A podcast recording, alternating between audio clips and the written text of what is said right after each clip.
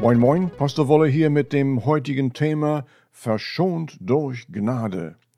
Zuerst aber, Herr, deine Gnade, die unverdiente Gunst Gottes, brachte uns zur Errettung durch den Glauben. Gnade kam nicht aus unserem eigenen Tun, sondern ist ein Geschenk von dir, in Jesus Namen. Und zum Thema. Vor unserer Errettung verhielten wir uns mit Bosheit, Zorn, Lügen und unanständiges Reden, bis die Gnade Gottes uns erwiesen wurde durch die Predigt der Heilsbotschaft. Dann erfuhren wir, Gott aber beweist seine Liebe zu uns dadurch, dass Christus für uns gestorben ist, als wir noch Sünder waren. Römer 5, 8. Über die Güte Gottes schrieb König David schon 1000 Jahre vor Christus, kostet und seht, wie gut der Herr ist. Psalm 34, 8. Weiter dichtete er, barmherzig und gnädig ist der Herr, voller Langmut und reich an Güte. Er handelt nicht mit uns nach unseren Sünden. Psalm 103, Vers 8 und 10. Zuvor Jesus mit seiner Heilsbotschaft anfing, verkündete Johannes der Täufer die Rückkehr zu Gott und wies darauf hin mit Taufe der Buße für Vergebung der Sünden, so wie es im Buch des Propheten Jesajas geschrieben steht. Lukas 3, Vers 3 bis 4. Um die vorhergesagte Schrift zu erfüllen, ließ Jesus sich auch taufen, Matthäus 3, 15, und erhielte die Ermächtigung des Heiligen Geistes, Matthäus 3, 16. 40 Tage später fing er an, vom Gnadenjahr des Herrn zu predigen, Lukas 4, 18 bis 21. Daraufhin kam der schriftgelehrte Pharisäer Nikodemus, überzeugt, dass Jesus als Lehrer mit wirkenden Wunderzeichen zum Volk gesandt war. Johannes 3, 1 bis 2. Und Jesus erwies ihm die nötige Wiedergeburt, die Gottes Versöhnung mit Gnade und Liebe offenbart. Johannes 3,3. Beim Bibellesen vernimmst du die Worte Gottes als persönliche Worte für dich oder sind sie nur geschichtliche Zitate? Seit der Jesu Himmelfahrt vermittelt der Heilige Geist die Augenöffnung über Sünde und über Gerechtigkeit und über Gericht. Johannes 16, 8. Und wie reagierst du bezüglich darauf hin? Die Wiedergeburt, die die Versöhnung mit Gott verschafft, ist die Auswirkung der Gnade, die unverdiente Gunst Gottes und nicht das Ergebnis guter Werke. Epheser 2, 9. Beherzigst du die Versöhnung, die dich als Miterbe Jesu Christi berechtigt? Römer 8, 17.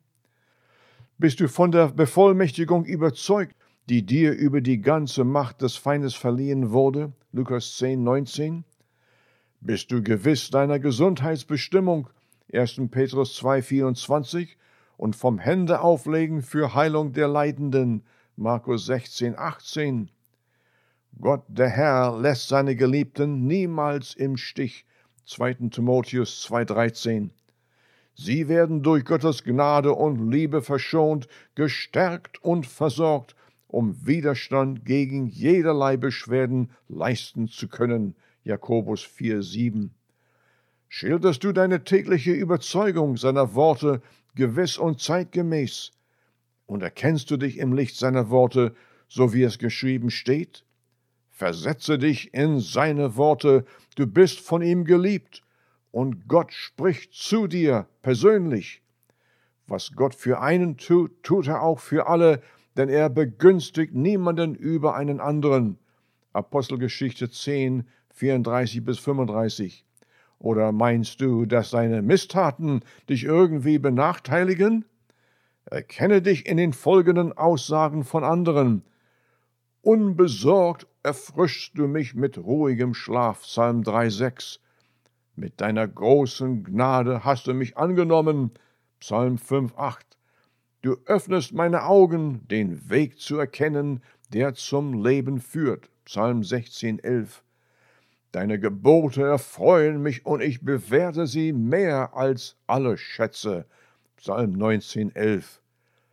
Deine Gebote halte ich vor Augen als meine Wegweiser, Psalm 19,12.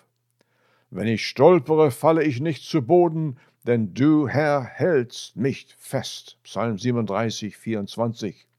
Ohne die Kenntnis der Heiligen Schrift würdest du nie erfahren, dass Gott, der Herr, niemanden gegenüber einem anderen bevorzugt. Er liebt alle gleichermaßen durch das vergossene Blut Jesu Christi, ja sogar dich. Einmal warst du von Gott getrennt, jetzt aber durch das vollendete Gnadenwerk Jesu Christi und deinem Geständnis, Römer 10, 9 bis 11, bleibst du als sein erlöstes Kind mit Gnade und Liebe verschont.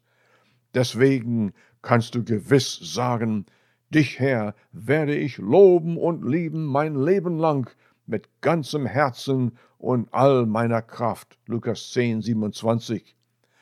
Deine Worte sind das Licht meines Lebens. Psalm 18, 29. Du bist die große Freude meines Herzens. Psalm 37, 4. Mit Lob und Dankbarkeit werde ich dich verehren. Psalm 69, 31. Herr, deine Liebe habe ich gekostet und fand sie süßer als den Honig aus der Bienenwabe. Nichts überragt deine Gnade und Barmherzigkeit zu mir. Nun tut das bis zum nächsten Mal.